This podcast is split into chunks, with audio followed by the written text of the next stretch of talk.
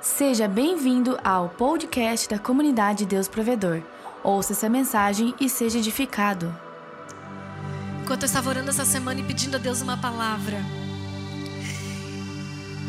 Sério, gente, foi a coisa mais engraçada, porque eu vim com muitos conceitos da Bethel, muitos conceitos que eu aprendi, que eu vivi, que tocaram a minha vida, mas eu não prego aquilo que eu tenho vontade, eu busco de Deus realmente aquilo que Ele quer falar. E eu falei, Senhor, eu não vou tentar escolher aqui um desses conceitos para saber qual deles eu vou pregar. Mas eles são como uma, uma peça num quebra-cabeça, onde eu sei que Deus vai usar em algum momento para poder liberar coisas que nós recebemos sobre a vida de vocês, porque nós não fomos lá por causa de nós, nós somos por causa de vocês. E tudo vai ser liberado sobre vocês, inclusive todos os projetos que nós temos para esse ano, que são incríveis. Se atualize aí, que já está acontecendo muita coisa, viu? Mas eu falei, Senhor, o que o Senhor quer falar? E aí eu eu ouvia a palavra, olha só, gente, bem comum esse nome, bem comum. Abimeleque. Simples assim. Eu fiquei, oi, Espírito Santo, tudo bem? Oi.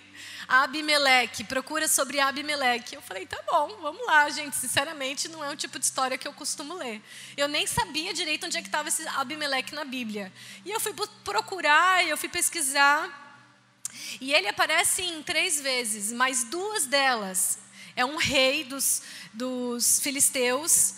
E ele aparece para Abraão e ele aparece, aparece para Isaac. Quem não sabe, Abraão é pai de Isaac, ok? E o mais interessante de tudo, Abimeleque aparece numa narração de uma história idêntica. Quantos sabem da história que eu estou falando? Quantos sabem? Difícil, porque ela não é muito conhecida, mas quantos sabem? Ó, tem uma moça ali bem estudada da Bíblia, que está sabendo da história que eu estou falando. Porque ela parece o que Abraão vive com Abimeleque, Isaac vive igual, seis capítulos depois, muitos anos depois na história. Eles vivem a mesma história com um rei diferente com o mesmo nome. É de chamar atenção essas coincidências, né? É um, é um rei diferente, não é o mesmo rei, e talvez nem é filho do mesmo rei Abimeleque que falou com Abraão, mas é o mesmo nome. E aí eu fiquei muito intrigada. Eu falei, nossa, Espírito Santo, bem interessante isso aqui. E aí eu comecei a ler e tal, comecei a estudar. E acontece que a história você conhece. Você só não lembrou por causa do nome Abimeleque, assim que nem eu. Mas a história é a seguinte: quando Abraão chega, Abraão tem uma direção de Deus e Deus manda ele chegar até uma terra onde esse rei Abimeleque reside. Só que Abraão ficou com medo de ser morto por causa de Sara, porque Sara era muito linda, muito linda. E ele falou assim para Sara: Sara, vamos fazer o acordo. Quando a gente chegar nesse reinado, porque eles não temem a Deus, Abraão fala desse jeito, porque eles não temem a Deus, eles são capazes de me matar para poder ficar com você. Então a gente vai combinar o seguinte: quando a gente chegar lá, você vai dizer que é minha irmã. E Sara realmente era meia irmã de, de Abraão por, por questão parentela, né? Você vai dizer que é minha irmã, para que eles não me matem.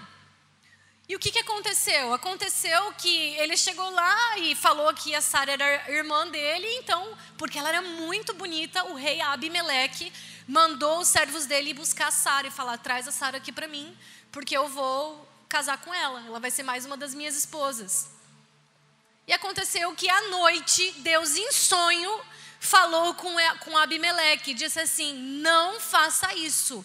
E todas as mulheres do reino dele ficaram estéreos, inclusive ele, eles não poderiam mais ter filhos, como, como se fosse assim, uh, a morte depois do pecado, que ele ia ficar com uma mulher casada, embora ele não sabia disso. E a culpa nem era dele, a culpa era do próprio Abraão que mentiu. Mas Deus falou para Abimeleque: presta atenção, não não durma com essa mulher. Ele não tinha tido relações com ela ainda.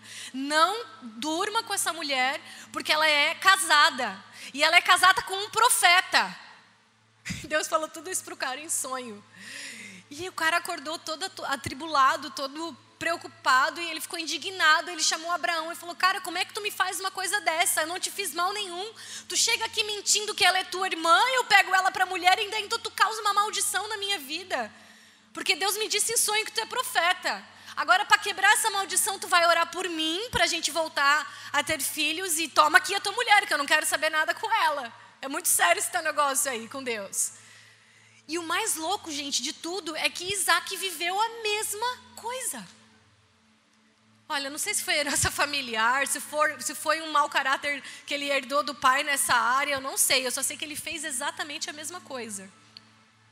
Ele chegou numa terra de Filisteu, onde o rei se chamava Abimeleque, e ele disse: Rebeca, ela é só minha irmã. O rei pegou a Rebeca, ele foi avisado em sonho, aconteceu tudo a mesma coisa. Que eu contei para vocês, só muda o nome da história: Isaac, Rebeca e Abraão e Sara. E o que, que eu quero dizer isso contigo? O que fez Abraão e Isaac errarem? Pelo mesmo motivo. Eles erraram a mesma coisa pelo mesmo motivo. Qual foi esse motivo? Está lá em, Gênesis capítulo 20, versículo 11. O motivo que Abraão errou e, Isaac errou está descrito aqui, ó. E disse Abraão: porque eu dizia comigo: certamente não há temor de Deus neste lugar, e eles me matarão por causa da minha mulher. E em Gênesis capítulo 26, versículo 7 diz: Por que, que Isaac fez isso? Perguntando-lhe os homens daquele lugar acerca de sua mulher, disse: É minha irmã. Por que temia dizer: É minha mulher? Os dois pelo mesmo motivo fizeram, erraram a mesma coisa. Sabe qual foi o motivo? Medo. Isso mesmo. Eu ouvi alguém dizer aqui. Meu ouvido tá bom. Alguém falou para lá de cá. Os dois erraram por causa de medo. Cara, medo te aprisiona, medo te trava, medo te faz ser quem você não é. Medo te impede de ser quem você é. Medo te distancia das pessoas. Medo acaba com a nossa vida, gente. Medo te traz insegurança, medo te traz baixa autoestima, medo te traz um monte de coisa que impede você de voar, impede você de romper, impede você de ter sucesso na sua vida. Medo te traz timidez, medo te traz só coisa ruim. Quando você tem medo, você passa a duvidar do cuidado de Deus para com a sua vida. Foi o que aconteceu com Isaac e com, perdão, com Abraão e com Isaac. Eles duvidaram que Deus iria cuidar deles naquela terra. E por isso eles mentiram. Então, medo te faz pecar, medo te faz errar, medo te distancia de Deus. E eu não sei se você já teve essa experiência, mas eu já tive a experiência de estar orando. E a presença de Deus está ali na minha vida, super maravilhosa.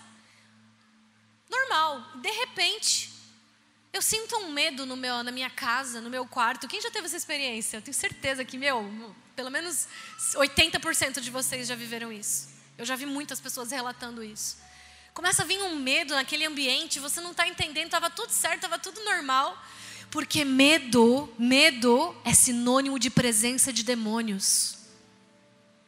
Medo é sinônimo de presença de demônio, demônios, ou seja, é o oposto da presença de Deus.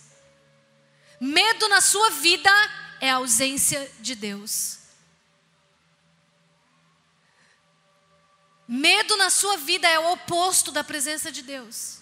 Tudo que te trava, tudo que te impede de romper, tudo que te faz ficar assim, sabe, preocupado, inseguro, não vem de Deus. Não é de Deus. Por isso que em, em 1 João diz que o perfeito amor expulsa o medo expulsa. Existe uma versão que diz lança fora. Existe uma versão que diz expulsa. Porque o perfeito amor é quem? É a presença de Deus. O próprio Deus é o perfeito amor. E o próprio Deus expulsa, liberta você do medo. Liberta você da presença de demônios, de mentiras que já foram lançadas no seu interior desde a sua infância, que de alguma forma te geram medo até hoje. Então, quanto mais de Deus na sua vida, mais livre você é. Quanto mais de Jesus na sua vida, mais livre você é. O oposto também é verdade. Quanto menos de Deus, mais travado. Quanto menos de Deus, mais mais é, é, inseguro, quanto menos de Deus, menos romper na tua alma, nas tuas emoções, menos cura emocional. Isso é muito sério, gente, porque se a gente entender o quanto isso trava as nossas vidas em todos os sentidos, a gente buscaria ser mais liberto, inclusive do medo. Que a gente fala muito sobre libertação e, e parece que assim, é, é, o que, que, é uma libertação? A gente já associa a demônios, mas medo é uma emoção pode ser causada por demônios, não necessariamente um demônio. Vocês estão me entendendo? Não estou dizendo que medo é um demônio, eu estou dizendo que os demônios podem gerar esses sentimentos, lançando mentiras, lançando é, é, é coisas que vão fazer você ficar ali travado, impedindo você de romper. Mais um erro, como Abraão cometeu e Isaac cometeu, não definem quem eles são. Um erro não define quem ele é. Porque, como eu disse, no sonho que Deus falou a Abimeleque, ele disse: Ele é profeta. Mesmo Abraão errando, mesmo Isaac errando, Deus foi lá e assegurou, reafirmou a identidade de Abraão e de, e de Isaac. Ele é profeta, ele é meu, ele é do meu povo. Porque o seu erro não define quem você é. Eu não canso de falar isso, porque é a maior mentira do diabo sobre a sua vida. Agora tem uma coisa, no capítulo 26, versículo 23, lê lá comigo, 24, perdão, você vai ler comigo, põe ali para mim. E apareceu-lhe o Senhor a Isaac naquela mesma noite e disse: Eu sou o Deus de Abraão, teu pai. Não temas, não tenha medo, porque eu sou contigo.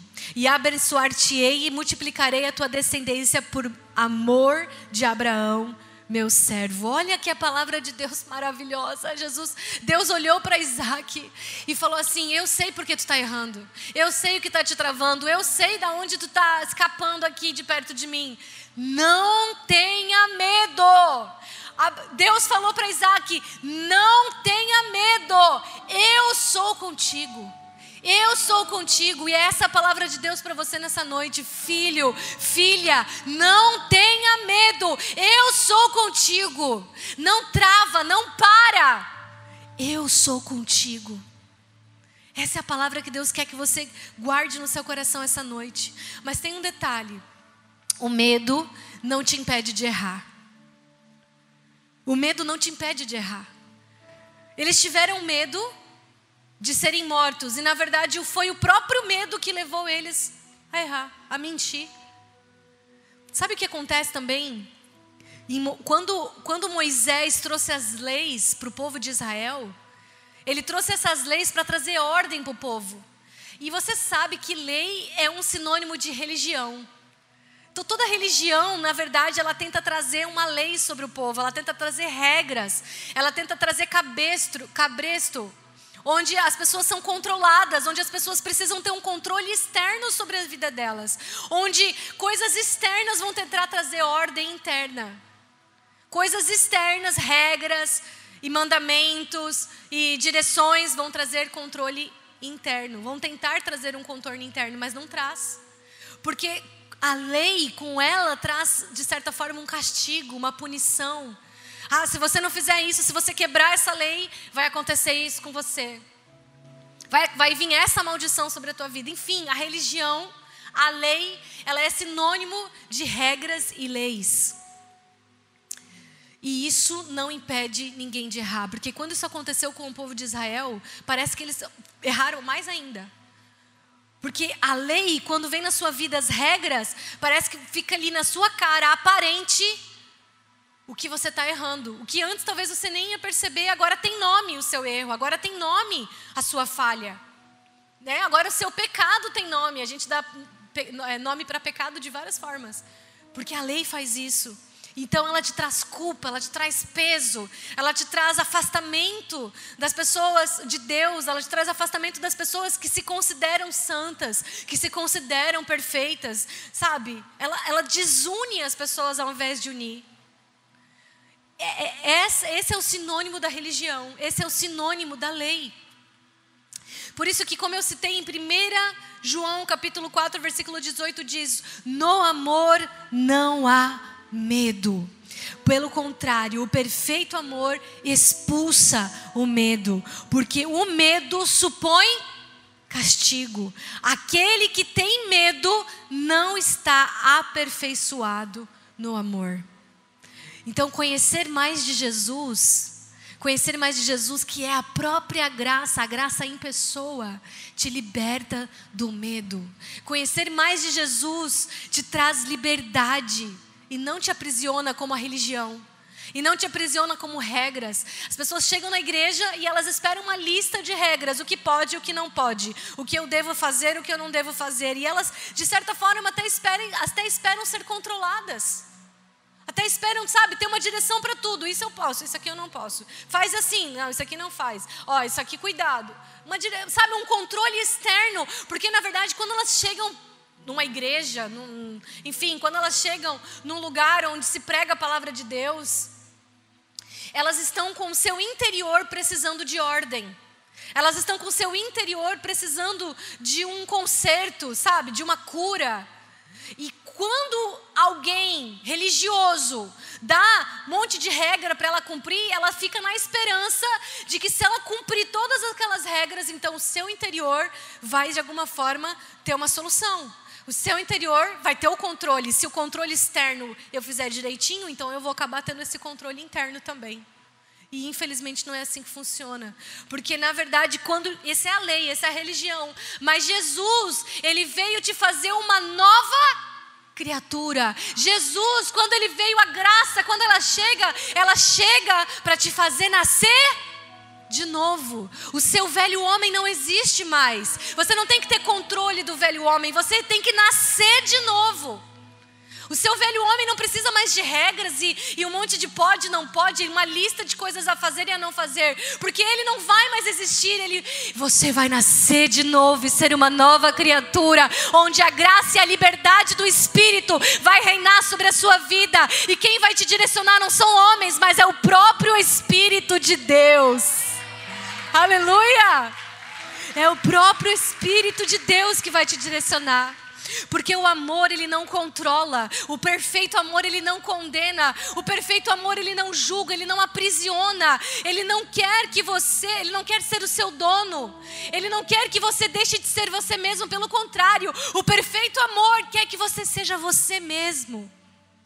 Por isso eu quero fazer um adendo aqui, um parênteses. Você que é solteira, cuidado com seus relacionamentos. Eu brinco porque ainda dá tempo, depois que casar é um pouco mais difícil. Por quê? Porque se essa pessoa quer te mudar, se essa pessoa não te aceita do jeito que você é, e você fica se sujeitando a mudanças que, que sabe, ah, não, você podia ser mais assim, você pode... isso não é o verdadeiro amor.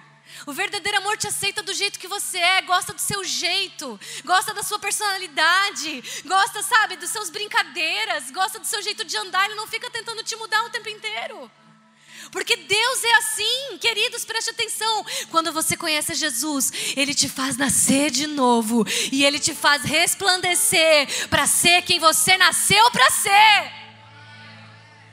Para você exercer essa vida e, e viver essa vida da forma que Deus sonhou para que você fosse, perfeito aos olhos do Pai, cheio de defeitos.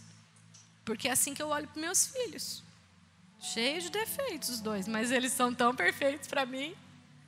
Assim o papai olha para você também, ele sabe dos seus defeitos. Inclusive, existem dois conceitos de paternidade e maternidade. Quantas mamães e papais tem aqui? Eu quero ensinar algo importante para vocês. Quantos não são, mas querem ser um dia em nome de Jesus? Então pega essa aqui, ó, aprende desde já. Existem dois conceitos sobre educação de filhos fantásticos que vão servir para você entender como é que Deus se relaciona com você. Quantos querem entender um pouco mais de como Deus se relaciona com você? Então eu vou te falar. Primeiro conceito é que a Estou falando para pai e para mamãe, tá? A sua função como pai e como mãe. Ó, Claudino, pega essa aí. O teu bebê de quantos meses, Claudino? Nove meses, coisa mais gostosa, gente. A tua função como pai como mãe não é controlar o seu filho. Ó, Eber, vai ser papai daqui a pouco. Glória a Deus! a tua função não é controlar o seu filho. A sua função primeiro é controlar você mesmo. Porque as pessoas ficam assim, ai, a pessoa tá, essa criança não para de chorar, tu não consegue controlar teu filho. Essa criança não para de fazer birra, tu não consegue controlar o teu filho, tu tem que responder, não, querido, eu tenho que me controlar, porque ele é outro ser, é outra pessoa, ele está fora de mim, ele tem vontade própria, livre-arbítrio, não tem como eu controlar ele, filho, eu tenho que me controlar. Porque, sinceramente, dá uma vontade de perder a paciência. Então eu preciso primeiro me controlar. Não adianta eu querer controlar ele se eu estou me perdendo aqui. Estou perdendo o meu controle. Eu vou controlar um outro ser que eu não, nem eu estou me controlando. Você não tem esse poder. Você não tem poder de controlar ninguém. É, é, a religião ela é tão cega que ela acha que ela pode controlar as pessoas. Não pode. Ninguém pode te controlar. Ninguém tem um poder externo de te forçar a fazer nada. Assim Deus é conosco. Deus não quer te controlar e nem vai tentar te controlar. Ele te deu livre arbítrio. Você é livre. Mas ele se controla. Como assim, pastora? Deus perde controle? Não. Ele é perfeito. Mas o que eu quero dizer é que ele se controla, porque quando ele lança uma palavra, essa palavra vai se cumprir. Quando ele faz uma promessa, ele garante que essa promessa vai se cumprir. Quando ele te dá uma direção, ele garante que o resultado final é sucesso. Ele garante ele mesmo. Ele não pode garantir você, porque ele te deu livre-arbítrio. Agora, se ele te der uma direção e você seguir essa direção pelo próprio Espírito de Deus, a garantia é, certa. Não, tá, não vai ter erro, porque ele se garante. Esse é o primeiro princípio, é o primeiro, é o primeiro conceito de educação que eu queria passar para vocês, que revela um pouco mais de como Deus se relaciona com você. Agora, o segundo conceito de como Deus se relaciona com você é que você, papai e mamãe, tem que ter duas certezas. Você tem que ter duas certezas como pai e mãe na sua vida. Pega essa, hein? Primeira certeza. O seu filho, a sua filha, lindinho, bonitinho, cheirosinho, queridinho, amado, vai errar. Primeira certeza, eles vão errar. E não vão errar só uma vez, eles vão errar muito. Eles vão errar direto. Eles vão errar quase que o tempo inteiro. Você tem que ter certeza que eles vão errar. Você tem que esperar o erro deles. E quando eles errarem, você vai se controlar. E não vai tentar controlar eles. Você vai ajudar eles a se controlar. Você vai ensinar eles como é o processo de consertar aquele erro. Você não vai punir, você não vai pôr de castigo, você não vai, sabe, a consequência não é punição, a consequência é ensino. A consequência é como que eu faço agora para consertar o que eu fiz de errado. Esse é o caminho que Deus toma com você. Ele não te pune, ele não te castiga. Quem fazia isso era a lei. A lei pune, a lei castiga, a lei tem consequências de maldição. Mas Jesus só veio para te abençoar e te dar vida e vida com abundância. E Ele, quando você cai, te levanta. Quando você erra, Ele te ajuda a consertar o seu erro. Foi isso que Deus fez com Abraão e com Isaac, mesmo no tempo, aliás, nem era da lei, era Antigo Testamento, não existia lei ainda em Abraão e Isaac. Porque Deus é Deus, Ele era, Ele é e sempre será, Ele é assim. O desejo dele não é castigar, nunca foi. Quem pediu a lei, eu não sei se você sabe, foi o próprio povo. Não sei se você sabia disso. O próprio povo pediu sobre eles o que eles receberam. Mas o desejo. Lembra que Abraão errou, Isaac errou. E Deus ajudou eles a consertar esse erro. Como? Indo lá no sonho do rei, da Mimeleque, tá, tá, tá, para falar, para, sabe, tentar remediar o conserto. É aquele papai tentando ajudar o filho. Filho, é por esse caminho, não faz mais isso. Mas vem cá, vou te ajudar a consertar essa caca que tu fez aqui. É isso que o papai faz com você. Ele levanta pessoas perto de você, ele levanta líderes de GC, ele levanta supervisores, ele levanta amigos no seu GC, ele levanta amigos na comunidade, fora da comunidade, ele levanta pessoas ao redor do mundo inteiro para te ajudar a consertar aquilo que você sozinho talvez não conseguiria fazer. Ele te cerca de bondade e misericórdia. Ele te cerca de bênçãos. Ele te cerca de promessas. Ele te cerca de esperança, porque Ele quer te ver vencer. Porque você já é um vencedor aos olhos de Deus. Não tem como Ele te controlar, mas Ele te convida. Ele te aconselha. Ele é a luz para o seu caminho. A palavra dele é luz para o seu caminho, para você não precisar tropeçar. Você pode dar uma glória a Deus? A segunda certeza que você tem que ter no segundo conceito que eu te disse é de quem os seus filhos são. Deus não duvida de quem você é. Você pode errar, você pode tropeçar, mas Deus não duvida de quem você é. Ele sabe para quem ele te, por que ele te criou, para quando ele te criou, no tempo certo você nasceu, na casa certa você nasceu, mesmo que às vezes você fica pensando por que nessa família, Deus, ele tem um motivo, um propósito nessa família, nessa cidade, nesse estado, no agora, no hoje, no amanhã, ele sabe. Ele tem certeza de quem você é, um filho amado, mais que vencedor. Ele sabe. Ele não duvida, mas você duvida? Em Gálatas capítulo 3, versículo 24 ao 26, presta atenção nisso, gente. Olha isso. Diz: de maneira que a lei nos serviu de tutor. Em outras versões dizem aio. É uma palavra bem diferente no nosso vocabulário, no nosso vocabulário. Para nos conduzir a Cristo, para que pela fé fôssemos justificados. Mas depois que veio a fé, já não estamos debaixo de tutor, porque todos sois filhos de Deus pela fé em Cristo Jesus. Aleluia, Jesus. Obrigada por me fazer tua filha, Pai. Que honra poder te chamar de Pai. Que honra ser tua filha, Senhor. Obrigada. A palavra tutor a palavra aio, no seu original, no grego, diz, ela vem da palavra chamada paidagogos. É uma palavra grega que originou o termo que nós usamos pedagogo. Esse termo pedagogo nós conhecemos muito bem, é um professor, é aquele que ensina. Mas no tempo de Paulo, quando ele colocou que o aio, que o tutor direcionou a gente até Cristo, que ele falou que a lei era como um tutor que nos direcionou até Cristo. Do tempo de Paulo, esse aio, esse tutor, esse pedagogo, na verdade ele era um escravo responsável pela educação dos filhos do seu senhor. Quem educava não era o pai, não era a mãe, não era a escola, não era muito menos o templo da época. Quem educava eram os aios, os tutores, para quem podia ter eles, como escravos.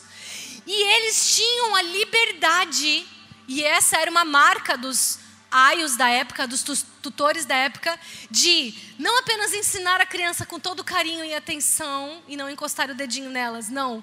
Naquela época, eles tinham a missão de fazer, de dar um jeito, de garantir que aquela criança não saísse dos trilhos, que aquela criança não se desviasse da, daqueles bons modos que eles estavam ensinando.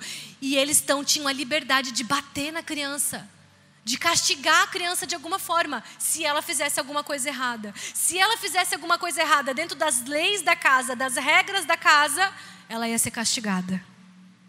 Alguma semelhança? Não é coincidência. Paulo está dizendo, assim como a lei, assim como a lei nos mostrava o caminho, mas nos castigava quando nós errávamos, mas essa lei, de certa forma, nos conduziu a Cristo, porque a morte, nós só conhecemos a vida porque sabemos da morte, nós só conhecemos a cura porque de alguma forma experimentamos a enfermidade. Cristo é a nossa cura, porque experimentamos a enfermidade, a dor, o castigo da lei.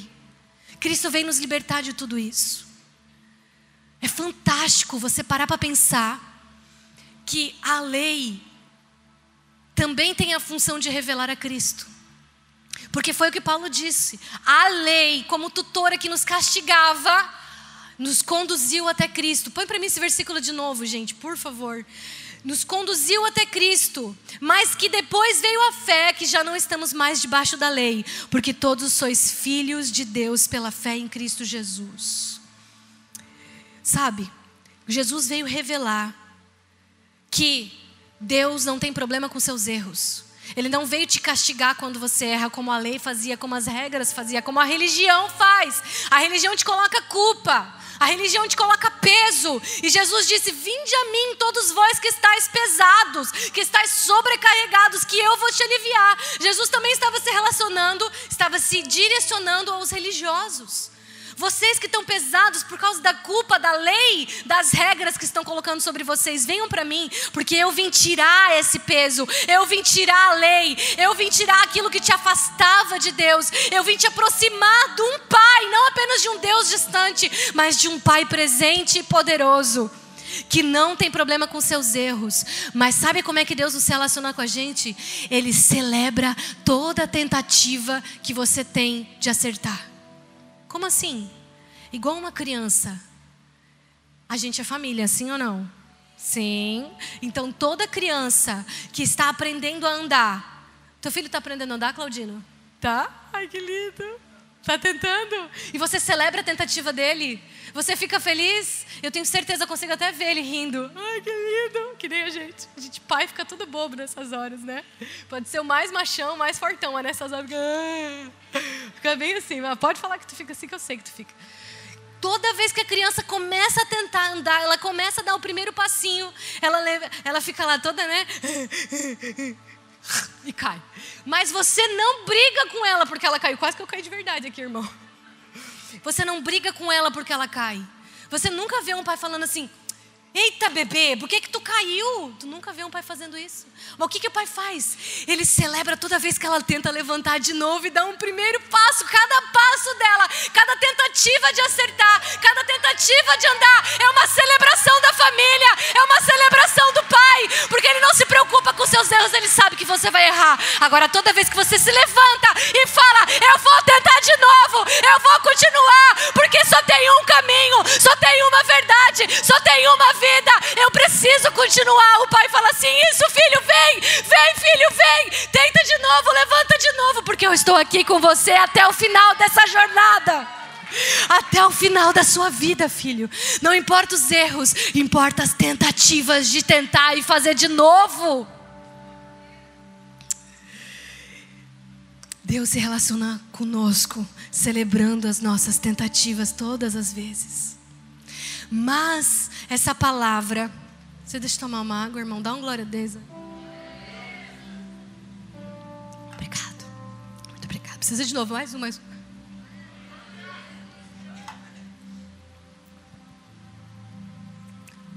Essa palavra sobre o tutor, o aio, o fato da lei ser como esse pedagogo que castigava as crianças se elas por acaso saíssem dos trilhos, nos diz outra coisa nos diz duas coisas. A segunda coisa é que regra, limites e lei são para crianças.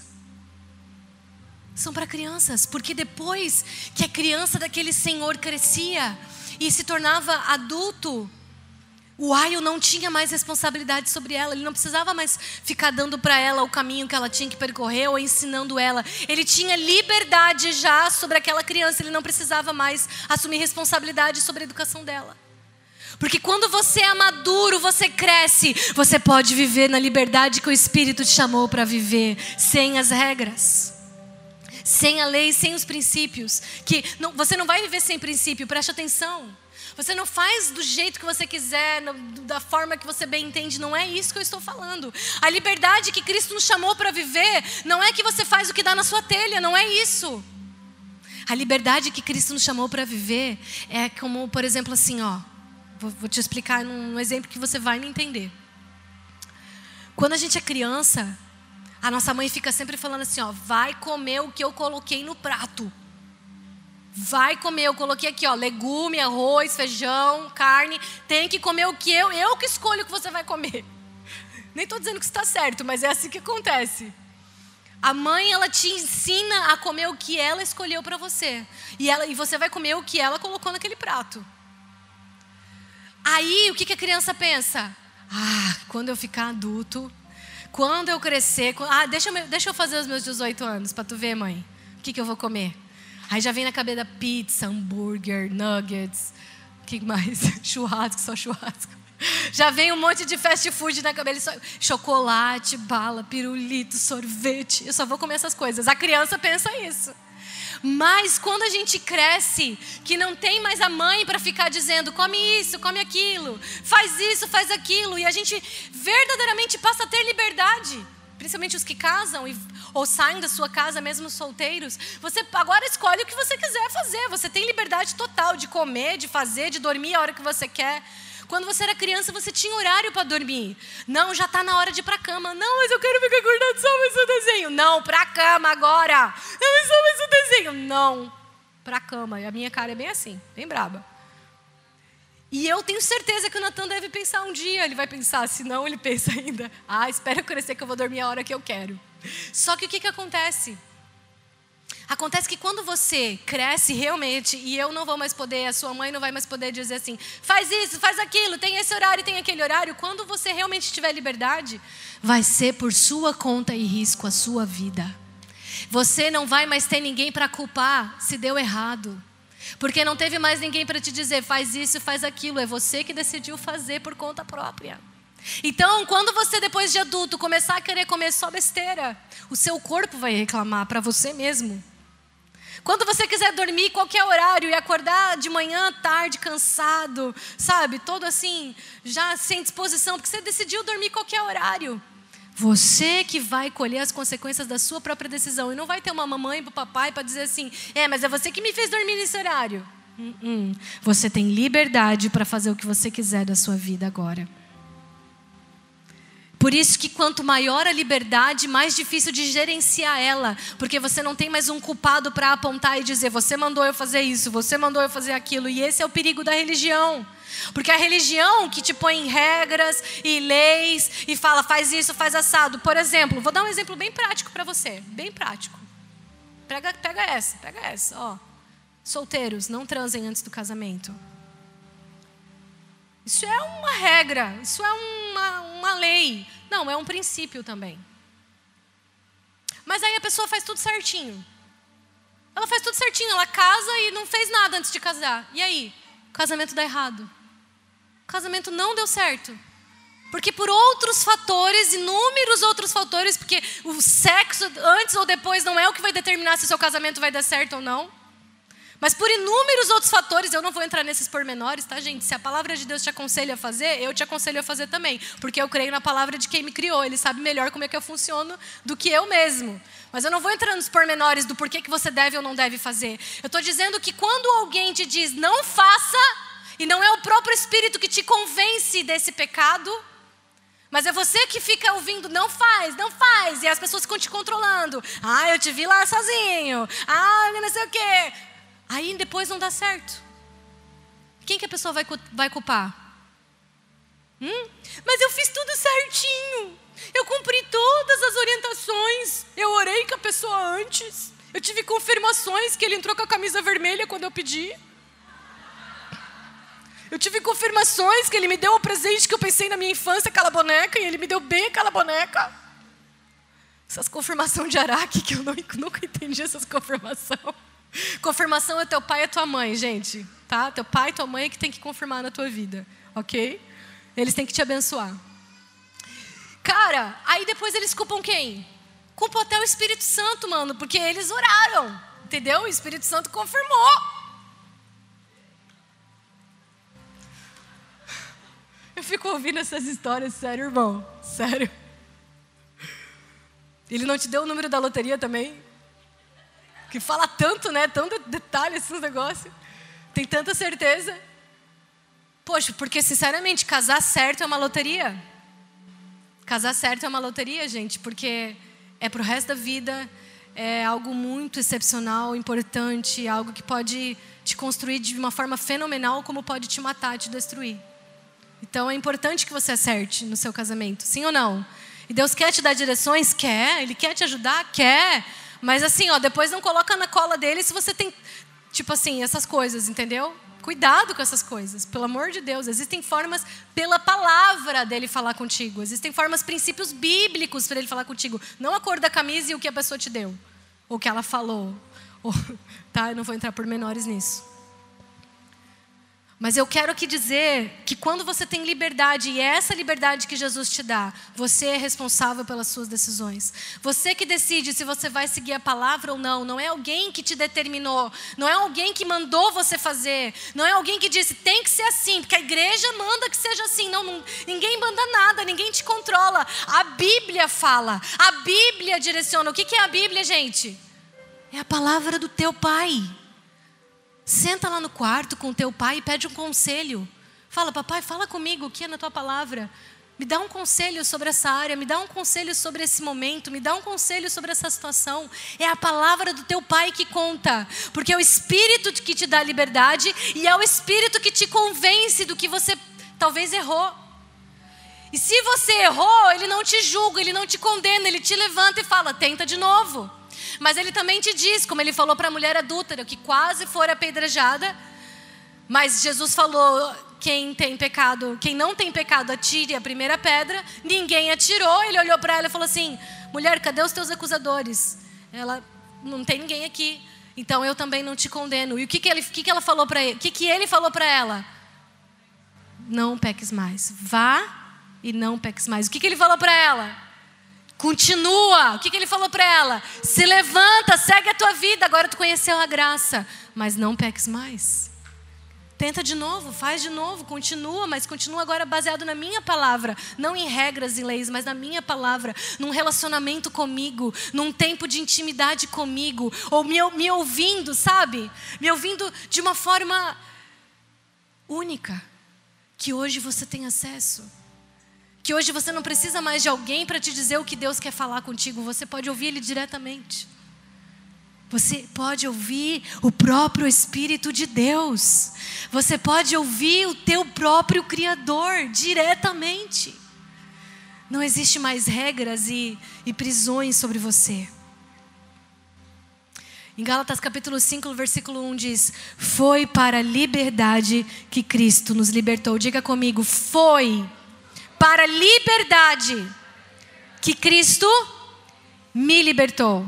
Não, você não está crendo nisso. Vamos de novo. Foi para a liberdade que Cristo me libertou. Você é livre. Você é livre. Você é livre do jugo do pecado, você é livre da culpa, você é livre do seu passado, você é livre das acusações, você é livre das feridas que fizeram contra você, você é livre, você perdoa. Ou você fica carregando as pessoas. Essa, por exemplo, é uma direção do papai para você. Quer saber o que o papai vai falar para você? Vai lá e lê. Ele fala assim: ó, perdoa. 70 vezes 7 por dia, perdoa, seja livre, descarrega, deixa essa pessoa que te machucou. Não guarda rancor dentro do teu coração, perdoa. Sabe o que mais ele fala? Abençoa. Abençoa quem? Minha mamãe, o meu papai e um beijinho para vovó. Não. Abençoa o papai, a mamãe, a vovó, o cachorro. Mas o que Jesus está falando? Abençoa os que te amaldiçoarem. Seja livre. Seja livre. Abençoa os que te feriram. Abençoa os que te maltrataram. Abençoa o teu abusador. Abençoa a pessoa que mentiu a teu respeito. Abençoa a pessoa que falou mal de você. Abençoa a pessoa que te fez alguma coisa ruim. Não guarda ela. Libera. Seja livre. Por isso que o papai te libertou, para você ser livre. Para de guardar as coisas no teu coração. Diga comigo, regras são para crianças.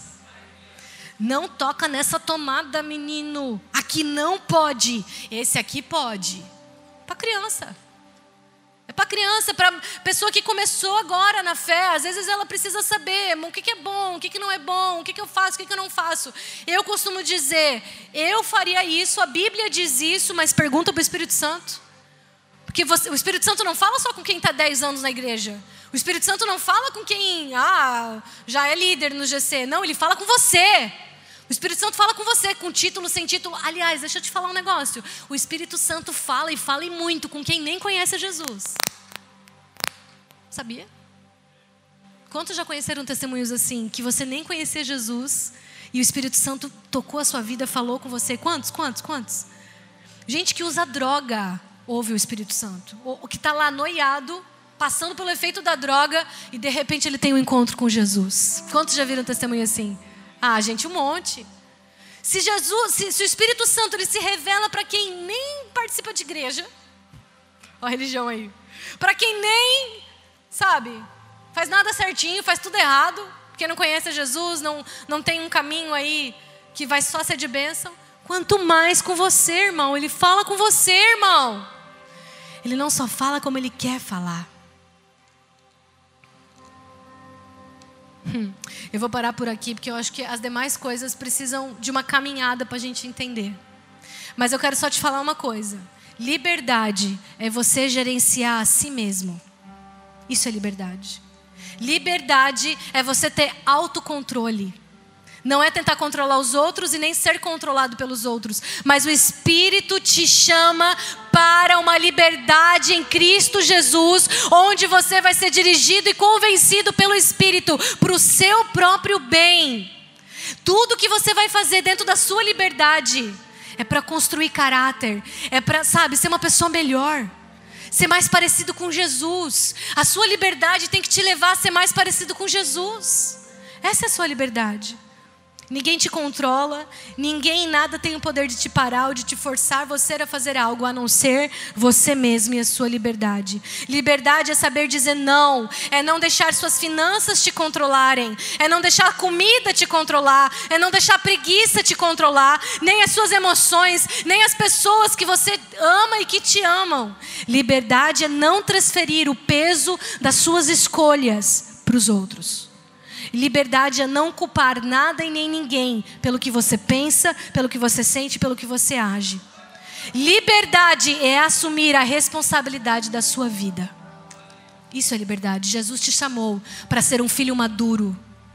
Jesus não te chamou para ser criança para sempre. Você começa e você vai aprendendo. Mas o alvo de Jesus é te fazer um filho maduro como ele, que se importava com o coração do Pai. Que não precisava do pai sim, não, posso, não posso, não. Liberdade é ter autocontrole. Jesus sabia se gerenciar. Jesus, quando ele dizia não para alguns, ele dizia sim para outros. Para Jesus poder ir até em direção aos discípulos na tempestade, que os discípulos viram Jesus andando sobre as águas, ele deixou até o tempo de intimidade com o Pai que ele estava tendo. Ele teve que dizer não para aquele momento, para poder dizer sim para os discípulos. E teve um momento que ele teve que dizer não para os discípulos: vocês ficam aqui embaixo, que eu vou subir o monte e vou ficar com meu pai. Às vezes, para você ter tempo com Deus, você vai precisar dizer não para muitas coisas na sua vida. E isso é gerenciar o seu tempo, a sua liberdade que Deus te deu. É não ficar dando desculpa, ai não, mas eu tenho muita coisa, eu tenho trabalho, eu tenho faculdade, eu tenho casa, eu tenho marido, eu tenho filhos. É só você, querido, o resto do mundo não faz nada. Só você, só você que faz um monte de coisa. A diferença entre você que faz um monte de coisa e as outras pessoas que fazem um monte de coisa, mas têm tempo com Deus, mais se aproximam, mais buscam gerenciar a sua liberdade de melhor forma, é que elas têm prioridades. Qual é a sua prioridade? O que tem sido a sua prioridade? Mimimi, dodóizinho, desculpa, é para criança. Ai, porque ele fez isso comigo, porque ele falou, eu vou contar para minha mãe. Isso é criança, gente. Aquele irmão que fica se ofendendo por qualquer coisa, não cresceu ainda. Se, se ofende por qualquer coisa, fica guardando rancor, mágoa, Ai, porque ele fez isso, porque ele passou por mim e não me cumprimentou. Criança. Criança é assim, criança se ofende por qualquer coisa, pode parar para perceber. Mas o filho maduro, o filho que cresceu, o filho que é liber, liberto por Jesus Cristo para a liberdade, o filho que é liberto em Cristo Jesus, ele vai entender que aquele irmão não viu ele. Ou ele vai entender que aquele irmão está passando por um dia difícil. Ele não vai ficar dodóizinho. Pelo contrário, ele vai chegar, ele seguro, vai chegar e falar: irmão, tudo bem, posso te ajudar? Tem alguma coisa que eu posso fazer por você? Ele vai chegar lá. Criança é assim, ó, pede desculpa para o teu irmão agora. Lá em casa nem acontece isso, tá, gente? Nem só um pouquinho. Tá, volta. só um pouquinho. Pede agora desculpa pro teu irmão. Pede desculpa para Aí o Natan faz bem assim. Ele olha para o outro lado da Rebeca, desculpa. Nem assim que ele faz já, ele já está desse jeito. Quatro anos ele vai fazer. Pede desculpa para tua irmã. Desculpa. Dá um beijo e um abraço. Pede desculpa para ela olhando no olho. Não, não. Daí ele não quer fazer. Criança é assim. Criança, papai tem que ficar falando, pede desculpa pro teu irmão, dá um beijinho no teu irmão, dá um abraço no teu irmão. Papai tem que falar tudo, tem que fazer, sabe, assim, desenhar, faz agora isso, faz isso, agora você vai fazer assim. Isso é criança. Mas o filho maduro, o filho que cresce, se ele tem alguma situação para resolver, ele chega e fala assim: vem cá, meu irmão, aqui ó, tem alguma situação que eu fiz que te machucou? Porque assim, meu, quero que fique tudo bem entre a gente. Ele não precisa que alguém fique direcionando, entendeu? Ele vai e faz, ele é maduro. Ele é livre. Ele é livre. Quantos querem essa liberdade no espírito?